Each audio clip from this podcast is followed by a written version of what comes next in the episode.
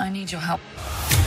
Alejandro Escalona, Voz de América. Estos son algunos de los estrenos cinematográficos de la semana. Comenzamos con The Rhythm Section, protagonizada por Blake Lively y Jude Law junto a Sterling K. Brown y Raza Jeffrey. Give your heart as the drums. Your breathing as the bass.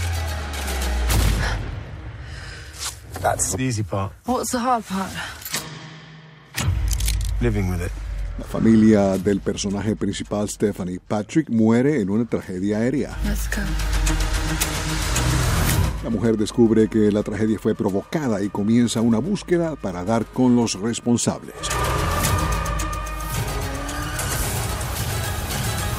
La película se llama The Rhythm Section. I'm gonna do this my way.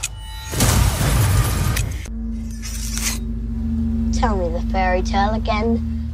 Se estrena Gretel y Hansel. En ese orden.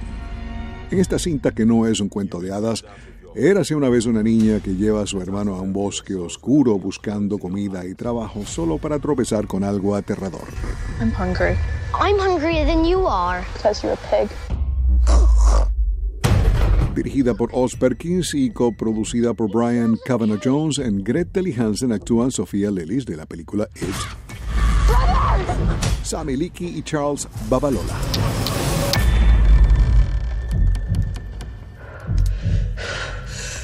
Careful with that, dear. Welcome. Have a seat. The Assistant es un día en la vida de Jane, una recién graduada universitaria y aspirante productora de cine que consigue un trabajo como asistente junior de un magnate del entretenimiento. Tough, right? Long hours? First one in, last one out. Su día es muy similar al de cualquiera otra asistente. And I can see that you've got what it takes. A medida que Jane sigue su rutina diaria, ella es sometida a abusos en cada aspecto de su día de trabajo. Con. Julia Garner como la asistente, la película está dirigida por Kitty Green. I wouldn't sit there. Never sit on the couch. Continuando con la temporada de premios para lo mejor del cine, el domingo 2 de febrero le toca el turno a los British Academy Film Awards BAFTA.